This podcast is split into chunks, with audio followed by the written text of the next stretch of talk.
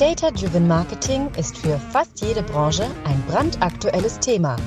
Doch die Herausforderungen werden jeden Tag komplexer.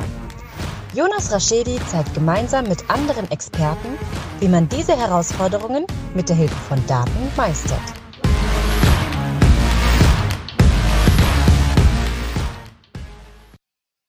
Herzlich willkommen zu My Data is Better Than Yours, der Data Driven Marketing Podcast. Schön, dass ihr wieder eingeschaltet habt. Heute eine spannende Folge mit einem sehr spannenden Gast. Hallo Dimitri. Hallo Jonas, danke, dass ich bei dir zu Gast sein darf. Sehr gerne. Wir haben ja geschafft, sehr spontan eine, ähm, einen Termin auszumachen und ich habe dich so ein bisschen überrumpelt. Ich habe gehört, oder du hast mir erzählt, das ist deine erste Podcast-Folge. Von daher steigen wir auch seicht ein und du darfst dich gerne einmal vorstellen. Danke. Äh, die Aufregung ist jetzt besonders gering, ja, nachdem du es verraten hast. Ja, hallo äh, zusammen. Ich heiße Dimitri Malinov, bin 32 äh, Jahre alt, bin seit fünf Jahren bei der Schwarzgruppe, zu der Lidl und Kaufland gehören. Bin dort bei der Digital Unit. Das ist der Bereich, der sich um all unsere Online-Geschäftsmodelle kümmert. Äh, ich finde es erstaunlich, viele wissen ja nicht, dass äh, Lidl beispielsweise in Deutschland einer der größten Online-Player ist. Und äh, dort bei der Digital Unit äh, verantworte ich alle Themen rund um Daten, Reporting und künstliche Intelligenz und bezeichne mich selbst als Digitalisierungsenthusiasten. Das ist doch cool, ja. Also auch ähm, wie ich ein, ein Data-Nerd, der täglich sich mit Daten beschäftigt und dann natürlich in, in, äh, im großen Kontext von Lidl. Unbedingt, deswegen äh, habe ich mich gefreut, äh, als du mich angesprochen hast, äh, weil, weil, ich gesehen habe, dass das sein Bruder im Geiste sein muss, äh, mit dem ja, es bestimmt ja. Äh, was Spannendes zu bequatschen gibt. Ja, wir haben ja festgestellt, dass du auch Ausdauersport machst. ich probiere Ausdauersport zu machen. Von daher gibt es einige, einige Überschneidungen, genau. Ähm, wir sprechen heute über Self-Service und Echtzeit. Ich würde gerne mit dem Thema äh, Self-Service starten. Ähm, was beschäftigt euch denn bei Lidl zum Thema Self-Service oder was beschäftigt dich selber zum Thema Self-Service gerade aktuell und vielleicht, wenn wir mal Revue passieren lassen, vielleicht die letzten zwölf Monate? Ja, Self-Service wird immer wichtiger. Das, das stelle ich fest. Ich finde es äh, interessant, weil ähm, ich sagen würde, dass die künstliche Intelligenz ein Hype-Thema ist und äh, irgendwie in aller Munde. Und Self-Service schließt schnell auf und viele stellen fest, dass sie doch äh, gerne was mit Daten machen würden. Und was ich für mich festgestellt habe, auch in meiner Arbeit, dass es dafür drei Gründe gibt, die ich jedenfalls für mich auf, ausmache. Einmal ist es die einfache Datenverfügbarkeit. Durch die Digitalisierung gibt es Daten über alles Mögliche. Und äh, ich bin jetzt in der Lage, alle möglichen Prozesse anhand der Datenflüsse nachzuvollziehen. Ähm, ich ich habe äh, dazu, was ich mir vorstelle, ist, wenn, wenn man sich den Retail anschaut, ne, in dem du ja auch unterwegs bist, stell dir mal eine, eine Douglas-Filiale vor und wie aufwendig es ist, Kundenlaufwege zu analysieren. Ja, das, das heißt, äh, da, da muss, ja. müssen aufwendige Studien betrieben werden, irgendwelche RFID-Chips oder WLAN-Triangulation. Und online ist es super einfach. Ne? Du gehst in den Online-Shop, du, du trackst, was der Kunde da so auf deiner Seite macht und, macht und fertig. Ne? Und genauso wie bei diesem Beispiel ist es in vielen anderen Bereichen möglich, Daten über, über alles Mögliche zu sammeln. Das heißt, ich habe schon mal, schon mal eine Fülle ne, an Material, mit dem ich arbeiten kann. Das Zweite, was ich ähm, interessant fand, ist, dass natürlich jetzt immer mehr Leute reinkommen, die es gewohnt sind, mit Daten zu arbeiten. Ne? Wir haben ja auch natürlich durch die, durch die zunehmende Digitalisierung auch einfach Erfahrung, Erfahrungen in unterschiedlichsten Bereichen, jetzt von Logistik bis Marketing, ne? dein Steckenpferd, äh, wo Leute reinkommen, die äh, jetzt nicht seit gestern irgendwas von Computer gehört haben und die, für die ist es völlig normal, sich irgendwas zu ziehen und, und damit zu arbeiten.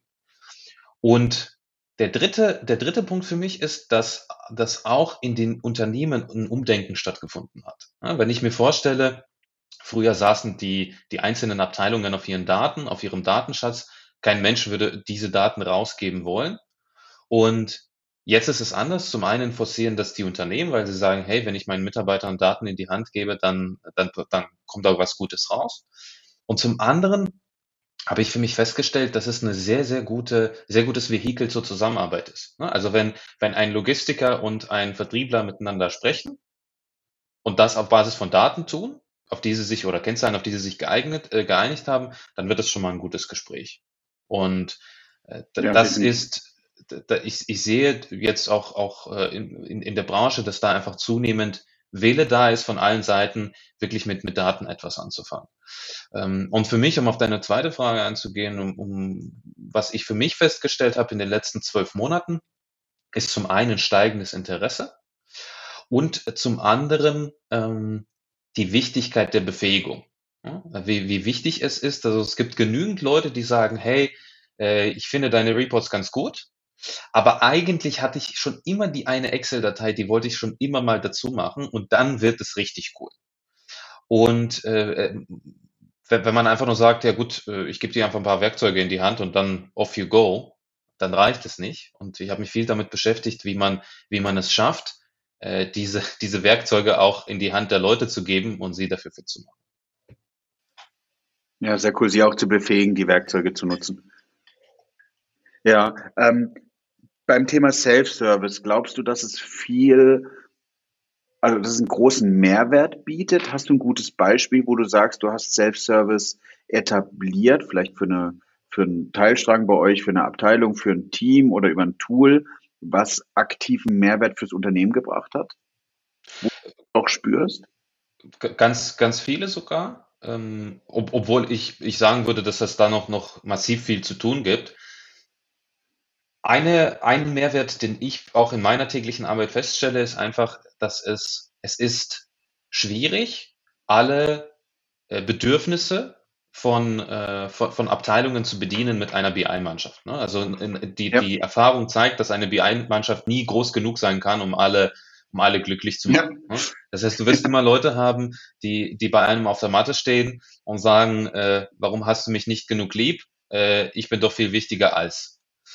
Ja. Ähm, das heißt, ähm, was, wo Self-Service da hilft, ist einfach zu sagen, hey, äh, hier sind schon mal ein paar Werkzeuge, probier doch selber mal. Es braucht ja nicht immer die Spezialisten, sondern manchmal sind es kleinere Analysen, die durch die Abteilung selbst gemacht werden können. Ja? Und was ich da auch wieder feststelle, ich, ich finde das erstaunlich, dass natürlich, wenn die Analyse aus dem Fachbereich selbst kommt und da auch selbst gemacht wurde, wie stolz auf die Leute drauf sind und dass sie quasi, ja. dass sie diese Botschaft auch verbreiten, hey, hier gibt es dieses coole Tool, damit kann ich, kann ich wirklich äh, viel besser, viel besser arbeiten. So, das, das zweite ist für mich, ich stelle fest, dass manchmal, und das ist auch keinem zu verdenken, äh, die Fachbereiche selbst nicht ganz genau wissen, was sie denn wollen. Ne? Und wir arbeiten ja nicht in einer Wasserfallwelt, sondern ähm, mit, äh, mit dem mit dem Essen kommt der Appetit und dann, dann sagst du, okay, ich habe hier, ich möchte mehr über meinen Vertrieb verstehen, über meinen Sales, wie, wie die einzelnen Kennzahlen zustande kommen. Und dann fange ich an, das zu analysieren und stelle fest, ah, und das brauche ich noch und das brauche ich noch. Ne? Und äh, wenn du Self-Service oder wenn man Self-Service anbietet, dann finde ich, können die, äh, kann das Business schon mal einen Teil der Strecke gehen. Können ja sagen, na gut, ich mache ja so eine, so eine ganz kleine Analyse und zeige sie mal meinen Kollegen und dann machen wir uns Gedanken, was wir wirklich wollen. Und wenn das, ich sag mal, drei Monate stabil gelaufen ist und man sagt, du, genauso muss der Report aussehen, dann kann ich das ja an die Spezialisten geben, die das genauso umsetzen, wie man das haben möchte. Ne? Das heißt, ein Teil der ja. Arbeit kann durch die, durch das Business selbst gemacht werden. Und äh, bei uns, das ist der dritte Mehrwert, ich glaube, wie, äh, wie, wie jede andere Firma, es gibt noch äh, genug zu tun, wenn man wenn man ähm, Excel-Berichte ablösen möchte. Ne? Und es gibt ja genug, genug Leute, die Excel-Berichte regelmäßig äh, anfertigen. Und bei uns ist ganz konkret, wir hatten ähm, in, in der, äh, im Supply Chain Management hatten wir eine Kollegin, äh, die äh, einen Bericht immer und immer wieder machen, gemacht hat, ne, der, der wichtig war für die Organisation. Und den hat sie mit Hilfe von Self-Service automatisiert und hat dadurch einfach viel, viel weniger Arbeit. Und äh, das, das finde ich, das finde ich super. Das hat sie eben im Self-Service gemacht. Und das war für, für mich der, der Impuls, um äh, diese Möglichkeiten zu erweitern. Ja, ich, das ist eine spannende Frage, die du gerade am Ende aufgebracht hast. Dieses, wie kriege ich überhaupt Self-Service beim Management etabliert? Wie bekomme ich überhaupt die Freigabe, Self-Service im Unternehmen zu etablieren? Ähm, oder, oder Budget dafür in die Hand zu nehmen. Das, was bedeutet, ist ja meistens, die verstehen, naja, wir arbeiten doch schon alle mit Daten, wir haben doch alle schon unsere Reports. Warum muss ich jetzt in was investieren, was schon existiert? Und die Antwort kann da eigentlich immer sein, wenn du Self-Service etablierst, wenn du eine gute Reporting-Struktur etablierst, wird es so sein, dass du manuellen Aufwand, der jetzt in Abteilungen ist, auflöst und die Mitarbeiter, die erfahren sind, die schon bei dir im Unternehmen sind, für andere Sachen freigeschaufelt hast. Und ich glaube, das ist der größte Mehrwert, den man auch dem Management immer und immer immer wieder kommunizieren sollte. Wenn wir, also wenn, wenn, wenn ich Berater wäre, ich bin, würde ich, glaube ich, zu Unternehmen hingehen und sagen, bitte macht mal eine Strichliste, macht mal einen Zettel, wie viel Stunden ihr in manuellen Aufwand im Reporting braucht. Und dann rechnet es mal auf ein Jahr hoch dann rechnet es vielleicht auch von mir aus mal auf die nächsten drei Jahre hoch und dann stellt es gegen ein äh, schlankes Projekt-Setup für Self-Service hin und du wirst sehen, das Projekt wird sich nach einem Jahr oder spätestens nach anderthalb Jahren gerechnet haben, je nachdem, was für eine, eine, eine Reporting-Struktur ist. Und das ist, glaube ich, der größte Aha-Effekt, den man, den man vielleicht aus so einer Organisation bringen kann. Abs absolut, du, du hast es auf den Punkt gebracht. Ähm, vielleicht ein zweiter Aspekt noch. Du kriegst Antworten viel, viel schneller. Wenn du, ja. ähm, wenn du beispielsweise, wenn man, wenn man sich überlegt, na gut, okay, ich möchte jetzt beispielsweise ähm, schauen, jetzt in meinem Online-Shop als Beispiel, ich möchte schauen, was dort für, für ein Sortiment gerade da ist. Und ich möchte schauen, wo Artikel verfügbar sind. Und vielleicht möchte ich sogar schauen, warum Artikel verfügbar oder nicht verfügbar sind. So, und das ist typischerweise eine Zusammenarbeit zwischen dem Vertrieb und zum Beispiel der, der Logistik oder der Supply Chain. Ja. Und wenn man sagen würde, äh, äh, liebe Leute in euren Silos, versucht das mal rauszukriegen, unmöglich, weil die, die äh, Expertise, die gegenseitige Expertise für die Daten nicht da ist. Ne? Vertrieb kennt seine Sachen und die Logistik kennt ihre Sachen oder Supply Chain kennt ihre Sachen.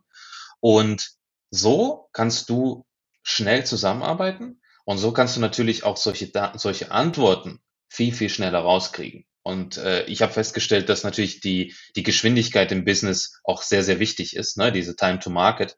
Und oh, wenn wir sie als Time to Report bezeichnen wollen. Und das ist für mich ein zweites wichtiges Argument, um dem Management auch zu sagen, hey, wenn wir diese Werkzeuge den Leuten, auf, äh, den Leuten an die Hand geben, dann werden wir viel schneller Transparenz bekommen und ergo, wir werden schneller Verbesserungen umsetzen können. Ja, was wir bei Douglas gerade versuchen, ist Self-Service. Ähm, ich würde es bezeichnen, Mut zur Lücke.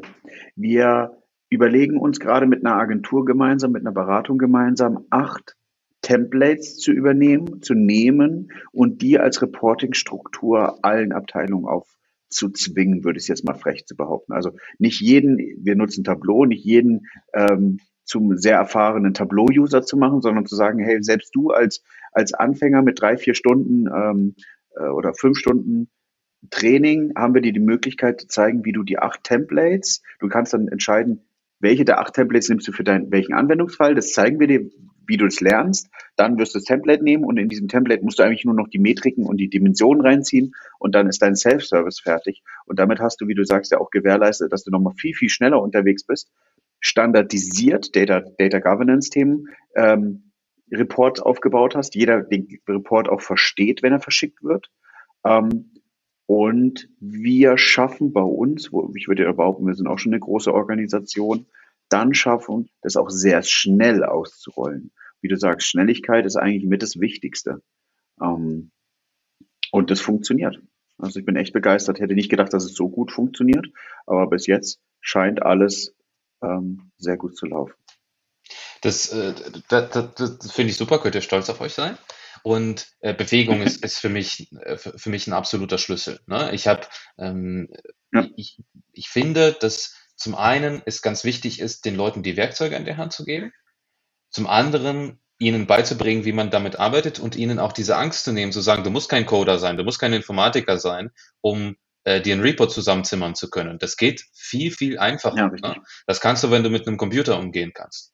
Und das dritte ist für mich, zu sagen, wenn man die ersten Leuchtturmbeispiele hat, wenn man die ersten Leute angefixt hat, dann daraus eine Community zu schaffen und zu sagen, hey, teil doch mal deine Erfahrungen ja. mit deinen Kollegen. Vielleicht Sehr haben gut. sie sich noch nicht getraut. Zeig doch mal, was du gemacht hast. Und schon hast du diese, diese Energie und hast du dieses Momentum, um, um damit, damit der Geist durch die Organisation wandert. Hast du einen, ähm, Tipp, mit dem du oder den du unseren Zuhörern geben würdest, wo du sagst, das ist das Wichtigste für dich beim Thema Self-Service? Das dürfen auch zwei Tipps sein. Ein Tipp wäre, ich nenne das Koalition der Willigen. Sucht nach ein, zwei Leuten, mehr müssen es nicht sein, in der Organisation, die, bei denen ihr sagt, oh, ich glaube, die, die Person hätte Interesse an sowas. Oft sind es Leute, die schon mal gefragt haben.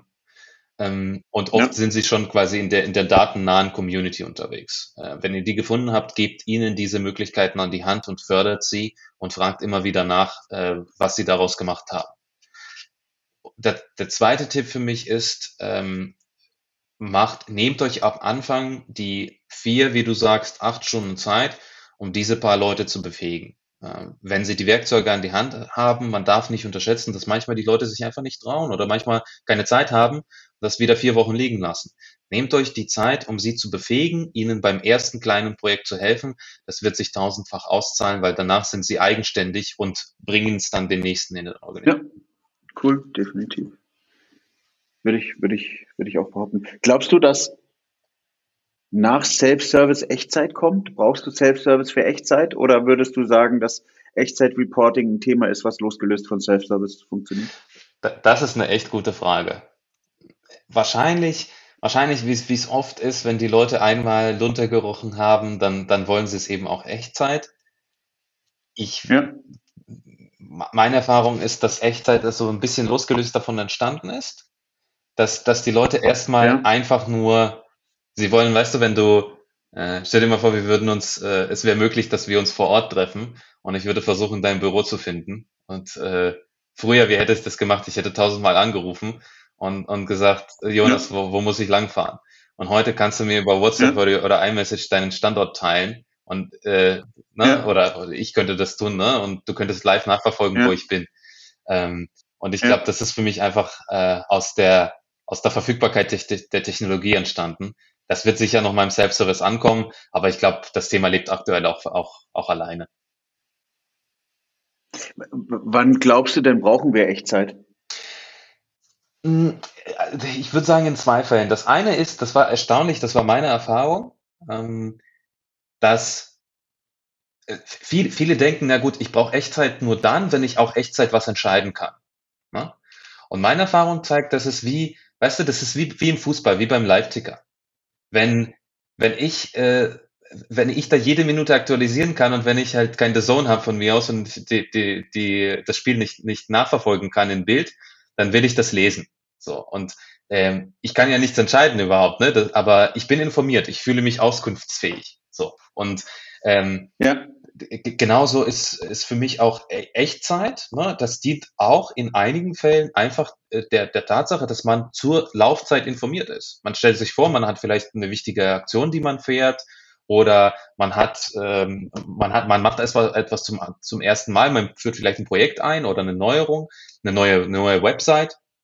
Und dann möchte man live nachverfolgen, wie es sich, wie, wie es funktioniert. Vielleicht würde man nichts sofort anders machen, aber man fühlt sich informiert und man fühlt sich am Puls der Zeit. Ne? Also als Beispiel, wenn dein DHL-Paket kommt, auch da, du kannst nichts ändern, dein Paket kommt dann, wann es kommt, aber du fühlst dich sehr gut informiert und das gibt dir ein gutes Gefühl.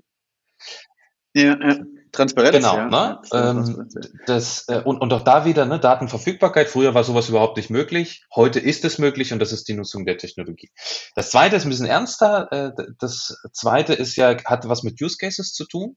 Da würde man sagen, ich habe ich habe bei mir im Unternehmen Prozesse, die sehr, sehr oft und sehr, oder sehr häufig ablaufen. Das hat jeder in seiner Firma. Ne? Wenn ich, wenn ich eine Produktion ja. habe, ich stelle was her, da verlässt irgendwie jede, jede Minute oder jede Stunde irgendwas äh, das Band und ich habe ständig Daten über den Fortschritt. So, das kann natürlich so, wenn ich da vor Ort bin, dann kann ich natürlich auch was entscheiden. Ne? Wenn ich weiß, dass man in meiner Produktionsstraße was klemmt, dann, wenn ich die Info habe, dann kann ich da hingehen und irgendetwas tun. So. Genauso, wenn man sagt, zum Beispiel im Lager, Wenn ich weiß, okay, mit welcher Geschwindigkeit kommissioniere ich, wie läuft meine Schicht, dann kann ich das natürlich beantworten, wenn ich Echtzeitdaten habe. Und für mich ist es eben der, der zweite, der zweite Anwendungsfall, dass ich sage, ich habe bei mir in der Firma Abläufe, die sie, sie, sie gehen sehr häufig, äh, sie passieren sehr häufig. Und ich muss in der Lage sein, als ich sag mal operativer, operative Kraft, muss ich in der Lage sein, auch wirklich Entscheidungen zu treffen.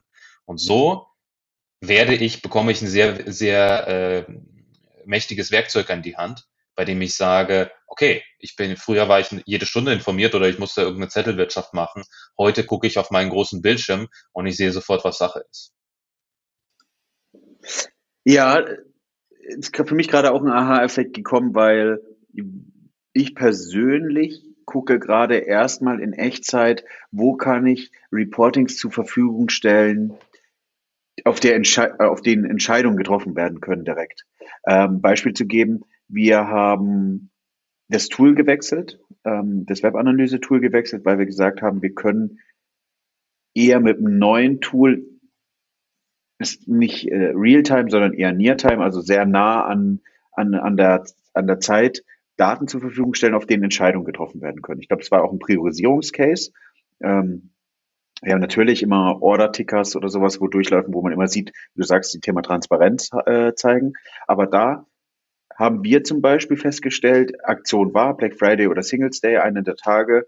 Und äh, wir haben, äh, wir arbeiten in sogenannten War Rooms. Das heißt, von jeder Disziplin ist jemand in diesem äh, Raum und ähm, Kontrollraum oder wie man auch immer bezeichnet. Und ähm, auf der Basis werden dann Entscheidungen getroffen. Und wir hatten ein Dashboard zur Verfügung gestellt, um zu sagen, mit welchen Einlösungen von Gutscheincodes passiert was. Und wir haben halt festgestellt, dass einige Gutscheincodes falsch eingegeben werden. Und das ist eigentlich so ein No-Brainer. Aber wir haben dann angefangen, diese, ähm, diese äh, falsch eingegebenen äh, Gutscheincodes auch mit zu übernehmen, um zu gewährleisten, wenn jemand halt mal einen Vertipper macht oder einen Copy-Paste-Fehler, wie auch immer, ähm, dass die auch akzeptiert werden. Weil wir uns auch nochmal angeschaut haben, kaufen die Leute denn wirklich, wenn sie einmal den Gutscheincode falsch eingegeben haben oder kaufen sie nicht oder springen sie ab? Und es gab auch eine Absprungsrate. Und ähm, ich kann nicht sagen, wie viel mehr Umsatz wir vermeintlich dadurch gemacht haben, aber ähm, also weil ich die Zahl nicht sagen will, wir haben es natürlich analysiert, aber ähm, das war schon erheblich. Ja, und da denke ich mir wieder, wo kommen wir eigentlich hin? Ja, Echtzeit ist ja einmal das, einmal das Thema Reporting, was du ja jetzt angesprochen hast, aber perspektivisch wird Echtzeit ja so passieren, dass es über Maschinen passiert, über Personalisierungstools, Segmentierungstools, ähm, was auch immer. Und da kommen wir, glaube ich, in eine in ein tolles Marketing rein. Da siehst du wieder, wie du mein Marketingherz äh, schlägt, ähm, weil wir dem Kunden natürlich auch das passende Erlebnis bieten können, was er will. Also nicht nur sozusagen wir als Entscheider, wir als die informiert werden sollen über über Echtzeit-Reportings, sondern eben auch ähm, dem Kunden was Gutes zu tun. Absolut. Äh, eines meiner, meiner Lieblingscharts äh, Charts aus der Datenwelt, das kommt von Gartner. Äh, viele Grüße an Gartner, falls, falls sie dich auch zu hör, hören, dann werden wir es bald erfahren. Ähm, da geht es um, um verschiedene Daten-Use-Cases. Ne? Und wir, wir waren jetzt bis, bislang jetzt stark auf der, auf der deskriptiven und diagnostischen Ebene, ne? also was passiert und warum passiert ist. Aber es geht ja in der Richtung zum einen äh, predictive, ne, Forecasting zum Beispiel, ne, dass ich, dass, dass ich, dass ich sagen kann, okay, wenn meine Schicht heute so und so läuft, wie, wie, wie wird sie heute zu Ende gehen? Ne? Oder wenn du sagst, wenn so und so viele Gutscheine eingelöst wurden, äh, wie viele werden dann bis Ende des Tages eingelöst? Was passiert mit meinem Umsatz? Und irgendwann geht es in die prescriptive Ebene. Ne? Und das ist für mich diese Konvergenz Richtung, Richtung Machine Learning, dass ich dann auch die Maschine Entscheidungen treffen lasse.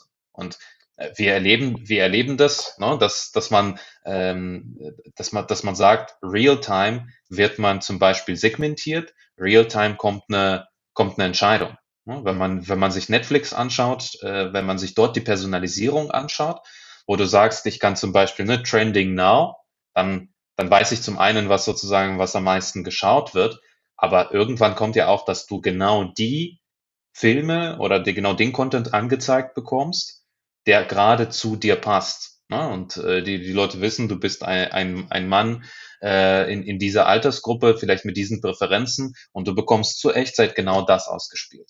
So, und das ist für mich natürlich die nächste Stufe, die dann auch tatsächlich unsere, unsere Erfahrung äh, verändert. Ne? Und du wirst ja genauso, äh, genauso das Beispiel Liquid, äh, Liquid Homepage kennen, ne? wo man sagt, es gibt, ja. es gibt die Homepage, die komplett auf dich zugeschnitten ist. Die sieht für dich ganz anders aus. Du hast dort andere Bilder, du hast dort äh, quasi anderes, äh, anderes Ambiente, du hast dort andere Angebote, du hast dort andere Preise, ne?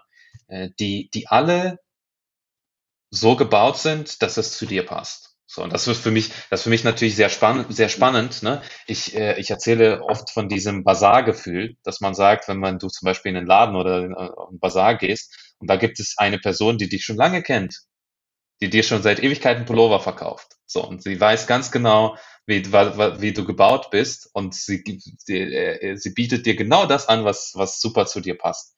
So, und in der, in der Offline-Welt kennen wir diese Beispiele vielleicht von früher, ähm, aber in der Online-Welt, glaube ich, werden wir diese Möglichkeiten schon bald bekommen, weil eben die Personalisierung im Prinzip grenzenlos möglich ist.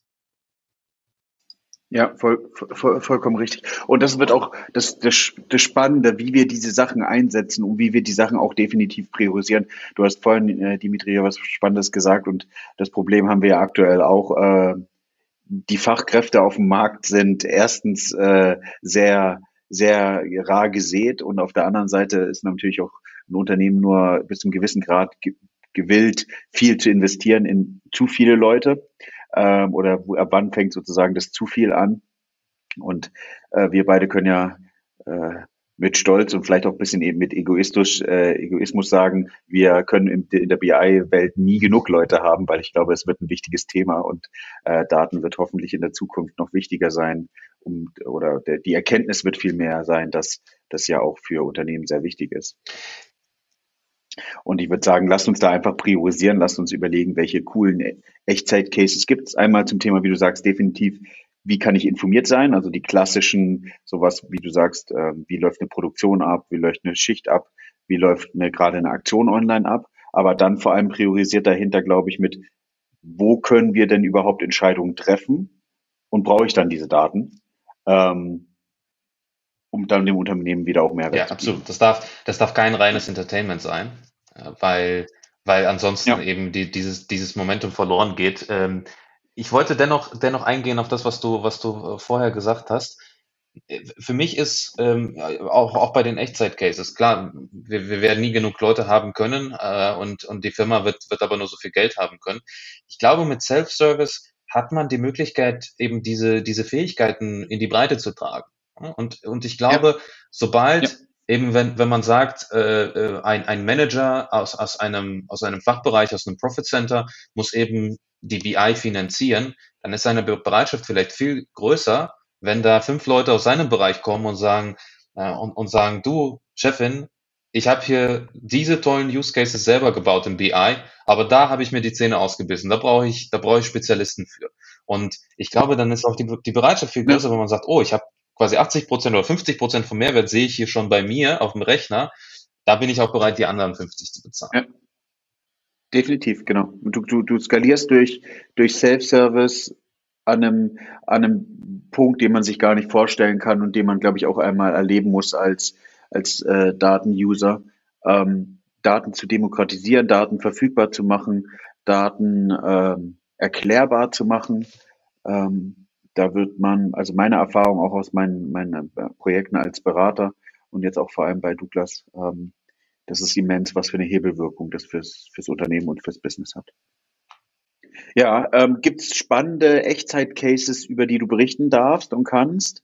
Ähm, wie analog zum Beispiel mein Beispiel mit dem Gutscheincode? Also, was was äh, wir sehr gerne machen, ist, äh, wir haben tatsächlich selbst einen, einen Ticker für den Umsatz, ne?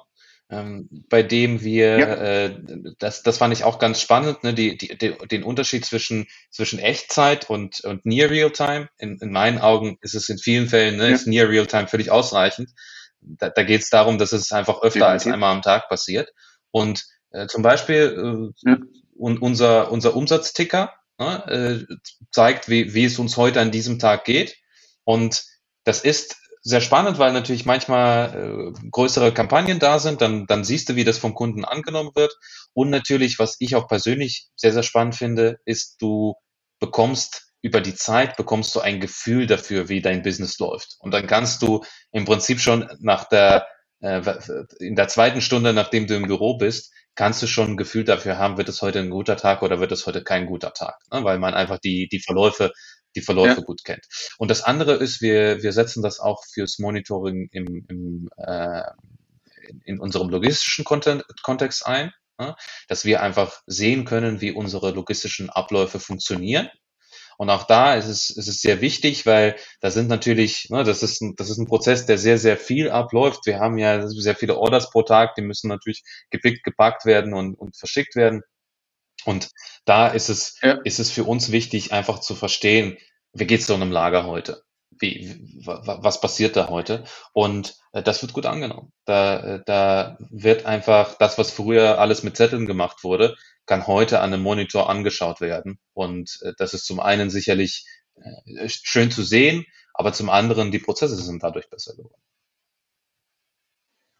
Ja, Dimitri, wir, wir neigen uns dem Ende. Ähm, Du äh, kennst meine letzte Frage. Das ist ja eigentlich nochmal so das Thema, ähm, was würde dich oder was beschäftigt dich denn privat mit Daten? Oder wie beschäftigst du dich denn privat mit Daten? Ja, das sind, äh, das sind viele Sachen, äh, mit denen man sich gleichzeitig befasst. Äh, natürlich, äh, natürlich ist die, ist das zum einen die Finanzwelt. Ne? Da, da möchte man schon, äh, da möchte man schon up to date sein, wie es da einem so geht. Äh, der zweite große Bereich ist für mich Sport. Ich äh, bin ein, ein großer Fan von Gamification. Ich, ich trage ja selbst, ich ja. trage ja selbst eine, eine, eine Garmin-Uhr und mir hilft das unheimlich, selbst am, am Ball zu bleiben. Wenn ich weiß, wenn ich weiß, das ist mein, mein Laufziel fürs Jahr, dann kann ich meinen Fortschritt tracken und äh, dann kann ich natürlich, auch wenn ich laufen gehe, dann kann ich auch natürlich tausend Sachen daraus ablesen.